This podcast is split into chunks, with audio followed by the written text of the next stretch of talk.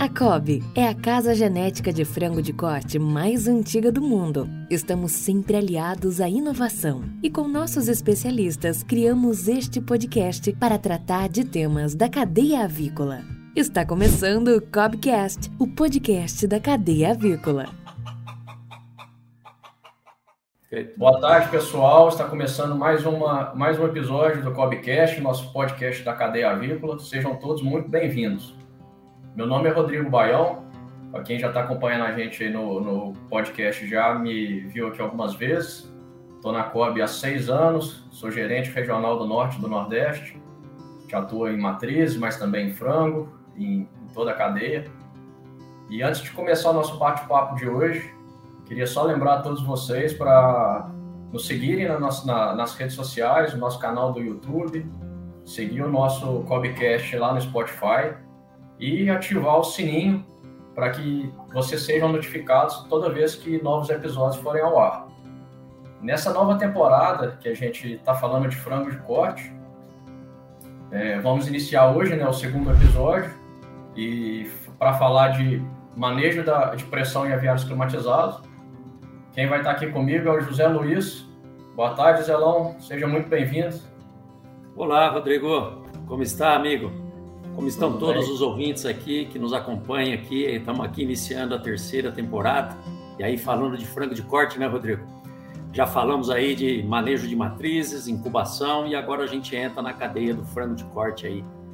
Muito bom estar com vocês aqui mais nessa etapa, nesse, nessa, nesse terceiro episódio do Copcast. Bom, Zé, obrigado. É, vamos falar aí hoje de um tema interessante, né, para quem gosta do, do manejo de aviários climatizados é um tema acho que fundamental e que, no meu ver, é de certa forma negligenciado no campo, né, Zé? A gente vê hoje uma boa parte da, da avicultura do frango de corte já, já é de, dentro de, de aviários climatizados e o conceito de pressão é às vezes deixado de lado, ou o entendimento dele, em algumas vezes, pode se tornar complicado e as pessoas acabam é, deixando de lado, né? Então acho que vai ser um bate-papo legal para esclarecer as dúvidas e tornar esse, esse assunto um pouco mais fácil, né, Zé, para todo mundo. Exatamente, exatamente. Tão importante para tão importante para o desempenho do frango. Aí para começar, acho que, que nada melhor que dar um, uma introdução falando do conceito de pressão, né, da pressão estática, qual é a importância dela para o manejo geral lá no, nos aviários de, de frango ou no, nos aviários climatizados em geral. Perfeito, Rodrigo. Iniciando bem aí, para a gente quebrar um pouco os paradigmas de, é, que é de falar de pressão, né? Pressão estática dentro de um aviário, né, Rodrigo? Eu já estou há 19 anos na COB fazendo o serviço técnico e quando a gente começou, muito pouco aviário tinha aqui, né? Quando eu comecei na assistência técnica, vindo de uma outra empresa, a gente já estava começando a colocar galpões de pressão negativa e, na verdade, já começou bem antes, né? A necessidade de fazer galpões mais bem vedados veio da necessidade de é, brigar contra a ambiência externa do aviário. Então, muitas vezes você tem dias de 40 graus, noites frias, dias de inverno com muitos lugares abaixo de zero, fora do galpão, e dentro dele a gente tem que cuidar de uma ave que é sensível. Então, muitas vezes, lá na década de 70, começaram os primeiros aviários de pressão negativa, que a gente fala, ou de ambiente controlado, que começou na Europa e nos Estados Unidos. As pessoas começaram a vedar galpões. Vedar galpão significa controlar uma entrada e controlar uma saída. Então, nada mais justo do que o conceito de um vazio, de um vácuo, para fazer isso bem feito. E aí começaram a surgir os galpões de pressão negativa então, quando você tem uma entrada num lugar e uma saída em outro, você cria um vácuo e uma sucção que o exaustor faz. E essa pressão exercida lá dentro, que é a pressão estática que a gente mede. Só que normalmente a gente, muitas vezes, a gente não sabe muito bem o que está lidando, né? Na verdade, lá dentro, a gente está medindo o diferencial de pressão entre o meio interno e o meio externo. Então, para você ter uma ideia, Rodrigo, na natureza, a pressão barométrica é de 101, ao redor de 101 mil pascais.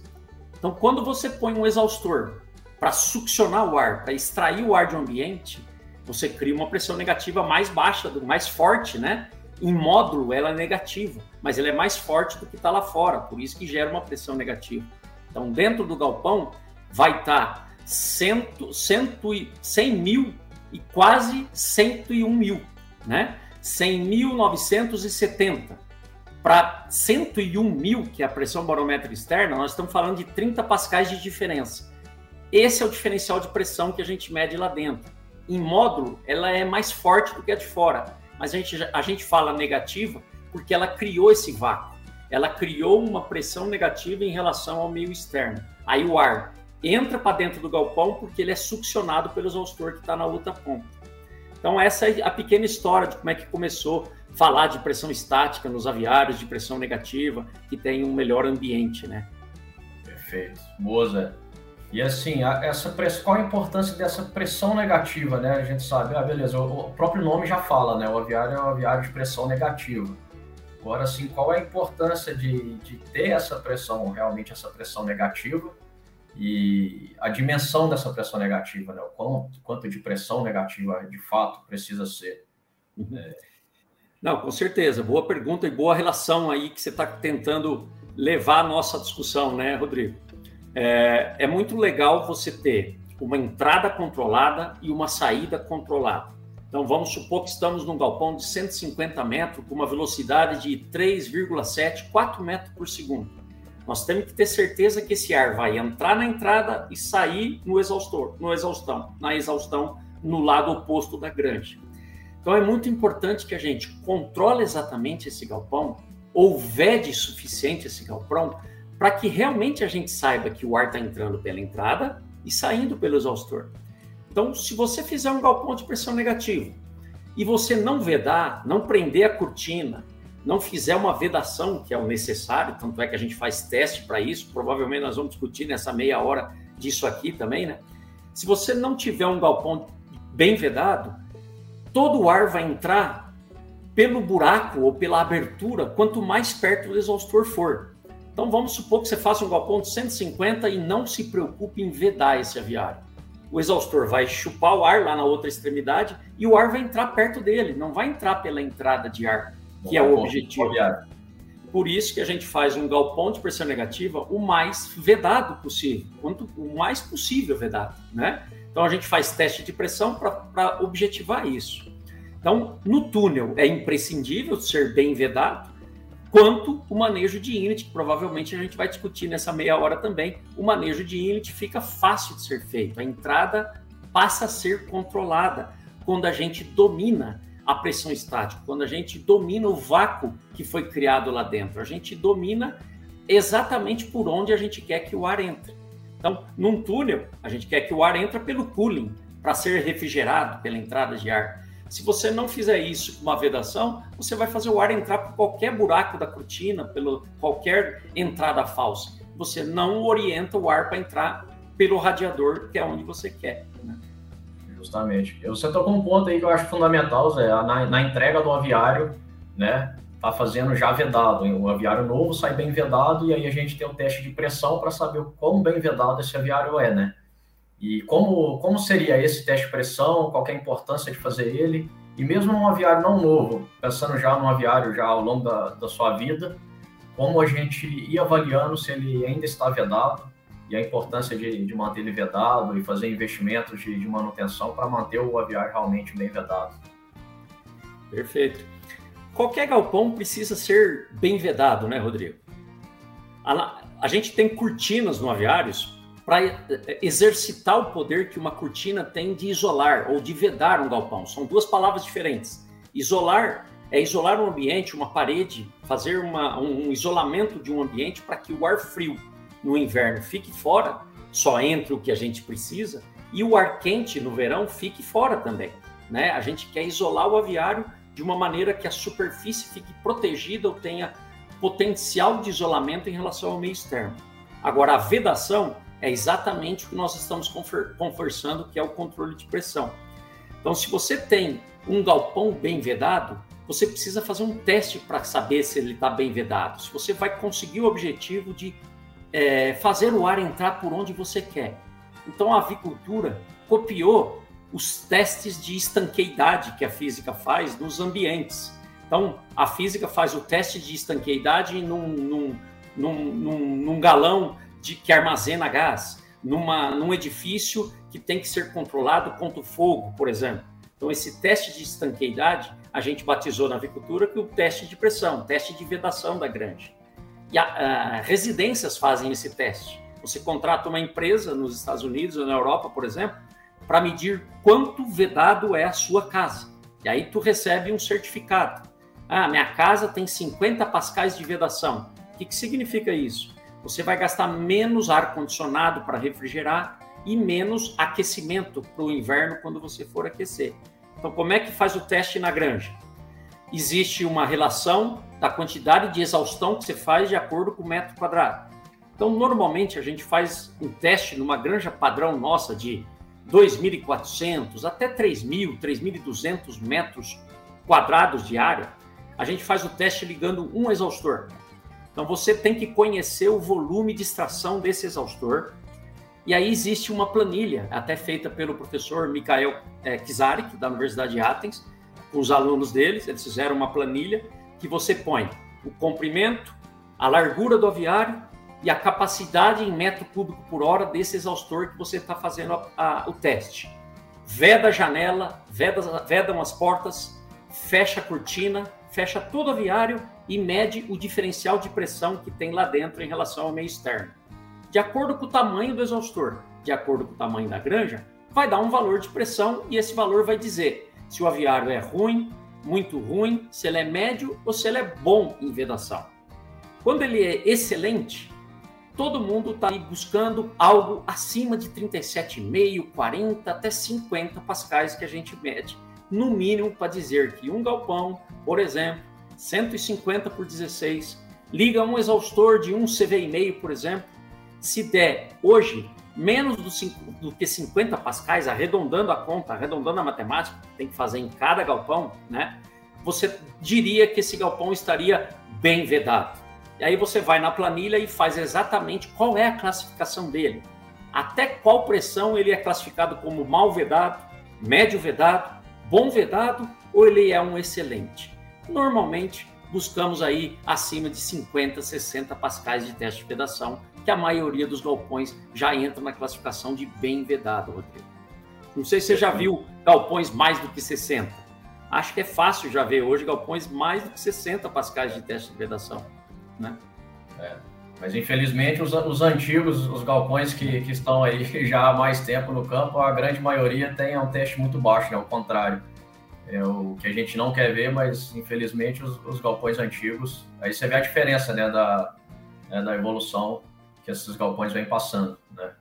É, mas foi, foi legal, Zé, foi, foi muito bem explicado, que e aí eu já faço até uma propaganda para o time, né? Que a gente está sempre ajudando os clientes e a gente disponibiliza essas planilhas e faz os cálculos juntos para saber como está a vedação do, dos aviários, né, Zé? E é, esses tem... galpões, né, Rodrigo? Esses galpões mal vedados, a gente não pode simplesmente cruzar o braço a gente tem que procurar. Ah, esse ano eu tô com oito lotes, seis lotes de frango pesado aqui e não vou conseguir trocar minha cortina. Mas ano que vem eu, eu sei que eu vou trocar. Então o desafio é isso, melhorar a cada ano, né? Então o galpão está classificado como mal vedado. Ah, eu não tenho um túnel perfeito, ele está mal vedado. Mesmo assim, você consegue tirar resultados bons. A pergunta é: será que o ano que vem você vedando melhor, você não consegue jogar um maior percentual do ar que está entrando pelas entradas falsas, por ser mal vedado, será que você não consegue jogar mais de 50% desse ar que não está entrando pela entrada, não está sendo refrigerado lá no cooling que você gastou para fazer? É isso que a gente faz, né? De um, de um ano para o outro a gente vai evoluindo no quesito ventilação e ambiência na vedação dos aviários. Né? Perfeito, Zé.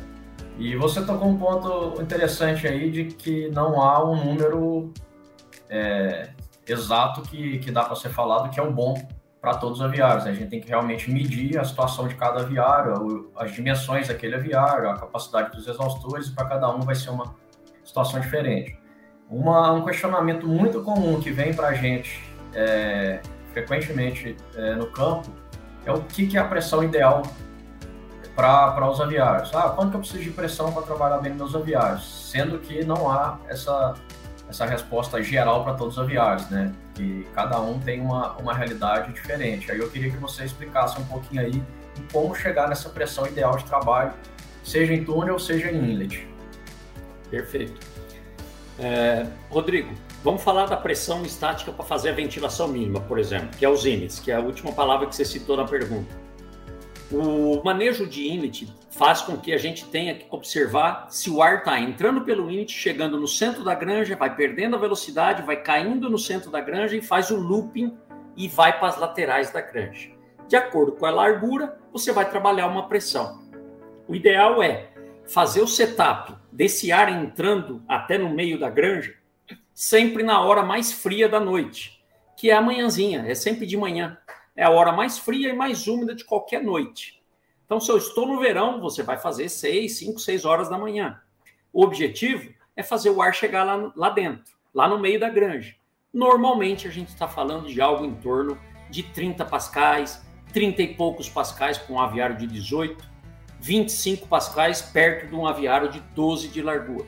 E aí fica no meio do caminho ali os aviários de 15, 16 que trabalham ali entre 28 e 30 pascais. Esse 28, 30 pascais é mais ou menos uma velocidade entre 4,5 e 5,5 metros por segundo por, pelos inlets.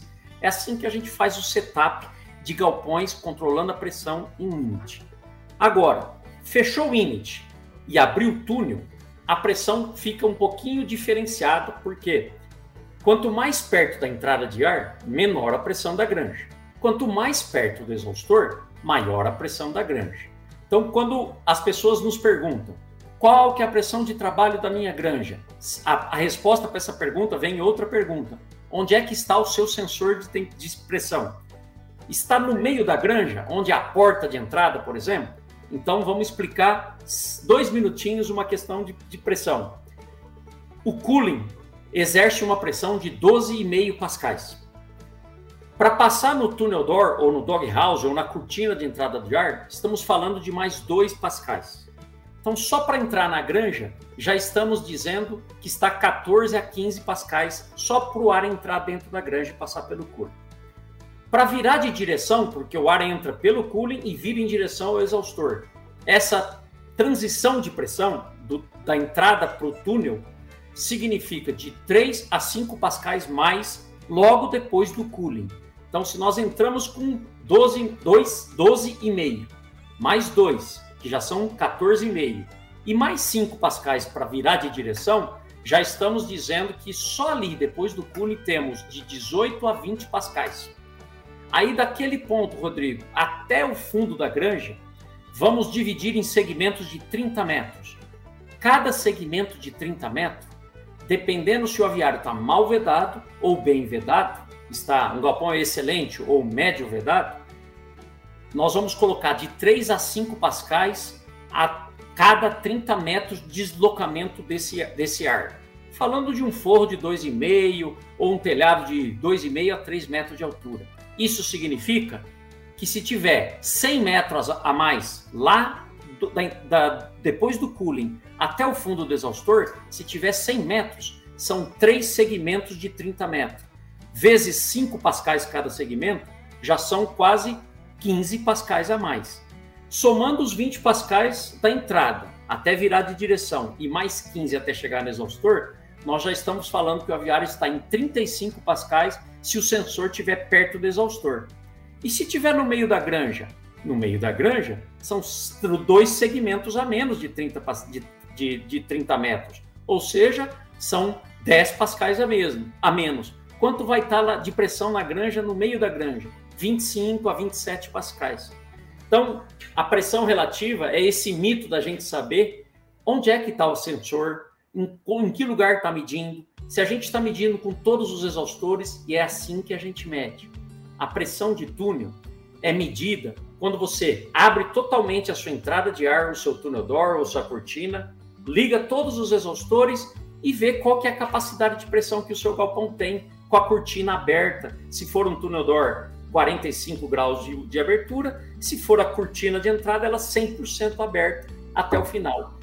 Estando assim, você faz o setup da sua granja. Quanto deu aí a pressão no, aparelho, no, no, no controlador? 32 pascais. Essa vai ser a pressão de túnel, de trabalho em túnel total.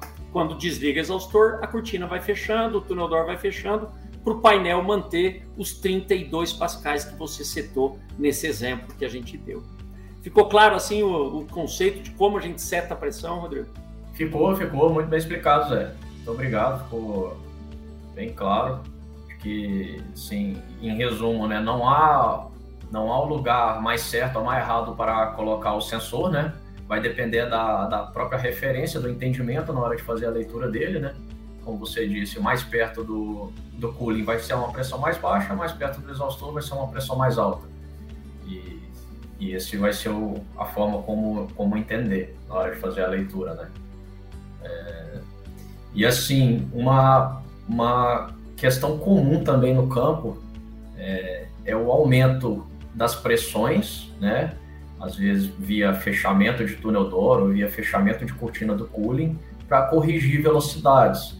Muitas vezes de aviários mal vedados, né? Que tem baixas velocidades e busca-se então um aumento de pressão no aviário para corrigir a velocidade, ou então mesmo até via defletores para diminuir a seção transversal da granja, consequentemente, é, de algum modo tentar aumentar a velocidade.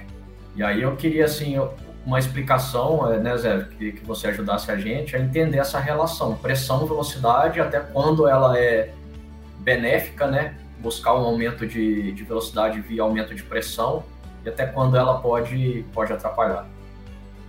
Perfeito, Rodrigo. Muito legal essa relação de velocidade e pressão. Quanto maior a velocidade, tem um gráfico, é um gráfico cartesiano normal, quanto maior a pressão, maior vai ser a velocidade. Quanto maior a velocidade da granja, maior a pressão que o exaustor está sendo submetido. Quanto mais comprido é a granja, comprimento da granja tem um limite. Nós tem dois, duas regras para fazer granjas muito compridas, mais do que 180 metros de comprimento. Quanto mais comprido, mais a necessidade de fazer velocidade, para trocar o ar bem. Quanto mais velocidade, mais pressão. Quanto mais baixo o aviário, quanto mais baixo o forro, maior é a pressão exercida pelo exaustor, mais o cano está pequeno para o exaustor sugar. Então você vai comprar um exaustor, você compra ele, ele tem uma conversão lá de 21 CFM por watt, ele é um, um exaustor de boa, de, de boa eficiência energética. Aí você constrói uma granja de 250 de comprimento e coloca o exaustor de eficiência energética medido pelo laboratório BES, por exemplo, a 37 pascais e ele puxa 800 metros cúbicos por minuto. Vamos supor, 52 mil metros cúbicos por hora. Aí você põe num aviário desse, de forro de 2,40, 250 metros de comprimento e coloca esse, esse exaustor para funcionar. Você vai ver que ele está puxando bem menos do que 52 mil metros cúbicos por hora. Por quê? Porque tão comprido é esse aviário, maior a velocidade que você teve que aplicar para trocar o ar, lá no fundo da granja é tanto pressionado que esse aviário, esse exaustor não está trabalhando sobre uma, sob uma pressão de 37 pascais. Lá está 60 pascais. E aí ele não dá, você não comprou ele olhando a eficiência energética a 60 pascais. Você olhou a eficiência energética dele na, a 37,5. Então é super importante dominar o conceito de como a gente faz trabalho. Então, você já visitou junto comigo, não? Você, você recorda uma visita que a gente fez que o, a granja não tinha forro, era de isopainel. Para aumentar a velocidade, nós colocamos os defletores. Foi colocado o defletor a 2,30 metros. 2,30 metros se tornou, resolveu o problema da velocidade. Você baixou a seção transversal, mas você fez com que o ar é, passasse a fazer ondas de alta velocidade passando pelo, pelo defletor e depois ele diminuiu. Então você desuniformizou a, a velocidade de ar só que você criou um problemaço para o exaustor que é esse, cada vez que esse ar tem que passar embaixo do, passar embaixo do defletor, ele ganhava muita pressão. E aí o exaustor passa, parava, é, passava a puxar menos é, vento. Então tem um limite de pôr defletor? Tem. Menos do que 2,60 e 2,70, a gente não deveria pôr é, defletores. Pode até pôr, mas você sabe que você vai aumentar a capacidade do exaustor.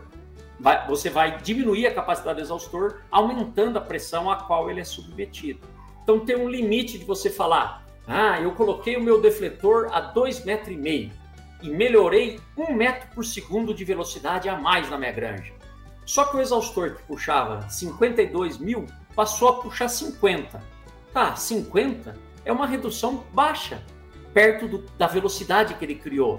Então existe algumas planilhas que a gente faz, a gente usa isso, põe a pressão que foi exercido o exaustor e equilibra o momento que ele está perdendo, deixando de ganhar, né? É, deixando de economizar energia, deixando de ser energeticamente eficiente para poder resolver o problema de, de aumentar a velocidade. Então, quando isso passa de um percentual, eu chuto aqui, diminuiu mais do que 15, 20% da capacidade exaustor, não é uma decisão boa ter mexido na seção transversal, colocado o defletor para resolver o problema da velocidade. A decisão ali tinha que ser: não, eu não vou baixar defletor, eu não não vou colocar defletor. Eu vou aumentar os meus exaustores, vou, vou é, aumentar o tamanho da placa proporcional e vou fazer a minha velocidade ficar com dois, três exaustores a mais. Essa é a decisão correta. Hum, na maioria das vezes, as decisões de pôr defletor, Rodrigo, você já sabe isso na prática, em várias visitas que você fez, que colocar defletor é sempre um remédio que a gente vai ter alguma consequência para capacidade de exaustão dos exaustores que você comprou. Né? Perfeito, Zé. Se ficou bem entendido, então, é assim, né, a, a velocidade, né, o aumento de pressão é, para ganhar velocidade, ele tem um limite, né? Ele tem um limite e vai chegar um ponto que vai mais atrapalhar do que vai ajudar. Eu costumo, assim, de uma forma resumida, para entender a relação pressão-velocidade, você pode me corrigir ou, ou complementar, de que a melhor pressão seria a mais baixa possível, desde que ela te dê a maior velocidade possível, não é isso? Porque você estaria deixando os exaustores trabalhando sob uma pressão baixa, né, sem estar forçando os exaustores, sem estar forçando o aumento de consumo de energia na granja e com a maior velocidade possível, né? Isso a gente consegue só medindo de, de granja a granja. É, é, um entendimento correto esse, Zé? É, é exatamente isso. Eu vou te dar um exemplo da semana passada dentro de um galpão.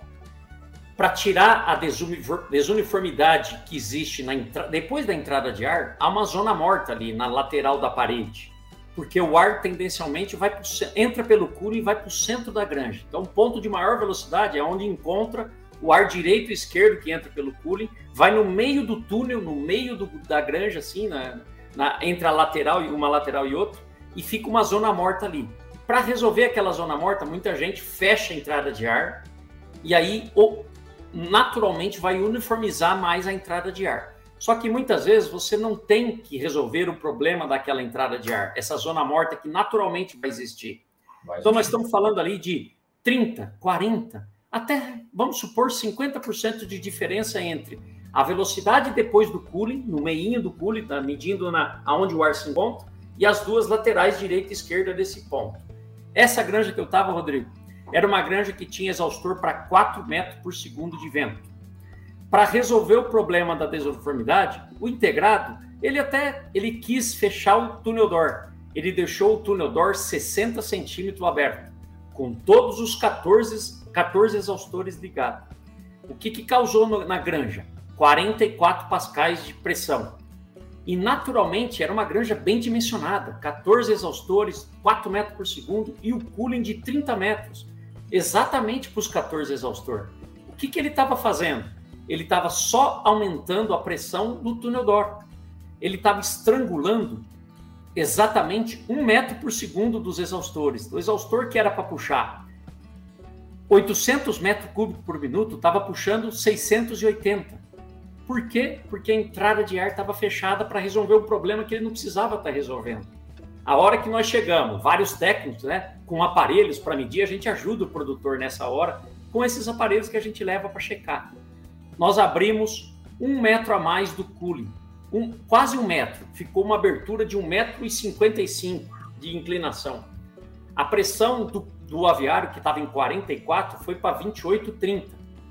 E lá perto do exaustor, que é o lugar máximo de medir a velocidade, é lá que estava 3 metros por segundo, passou para 4. Então, imediatamente ganhamos 1 metro por segundo na granja, justamente liberando a entrada de ar, para qual ela foi comprada. Né? Ela foi comprada para isso, né, Rodrigo? Isso, boa, boa, Zé. Bem entendido. Um exemplo prático, né? Aí ficou mais bem entendido ainda. Quando a gente coloca assim nessa situação prática, a gente fica mais claro ainda.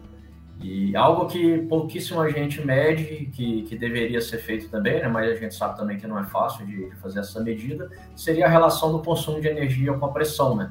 E isso diretamente impacta no financeiro para o integrado. Né? Acho que a gente já falou que, que o aumento da pressão, em, certo ponto, até diminui a velocidade do ar. E como que é esse impacto da pressão no consumo de energia também? Imagine nesse exemplo que a gente citou, né, Rodrigo? Excelente discussão, né?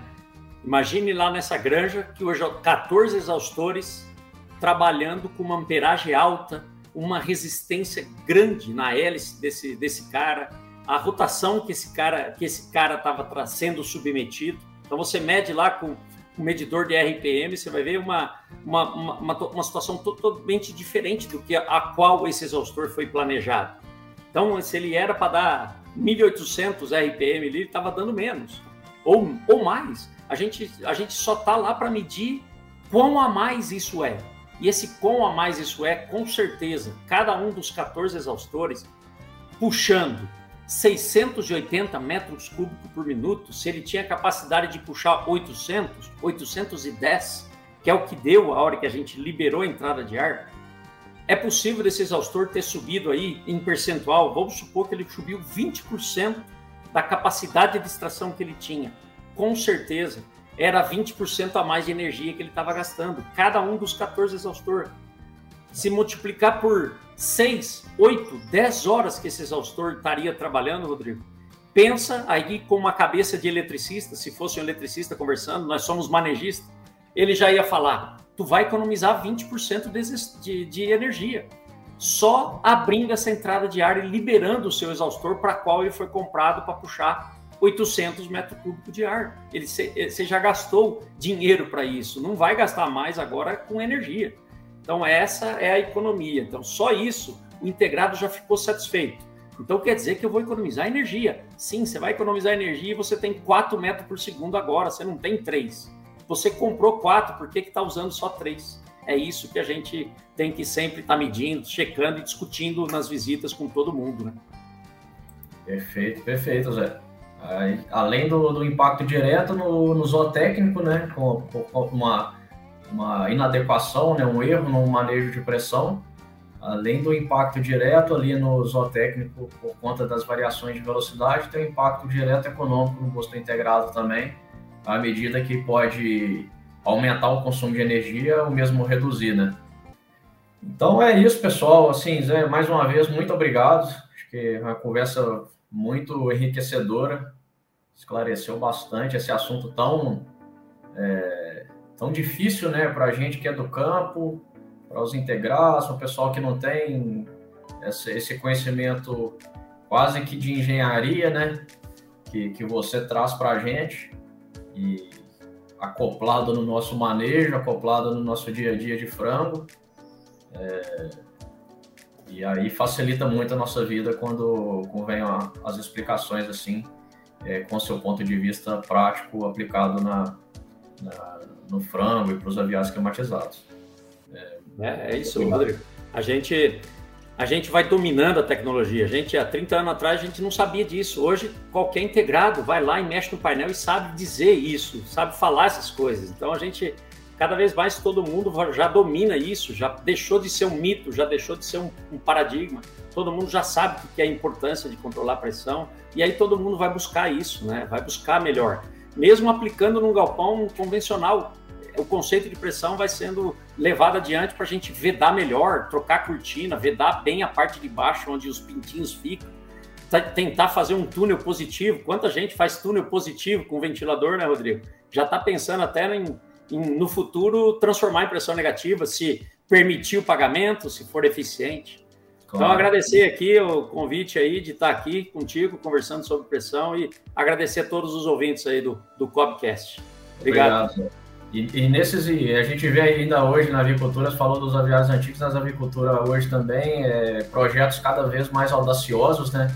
Projetos grandes, e aí todos esses impactos que você comentou bem é, são ainda mais potencializados, ainda maiores, né? Então, assim, o impacto financeiro e zootécnico de, uma, de um não entendimento da, do manejo de pressão se tornam cada vez maiores.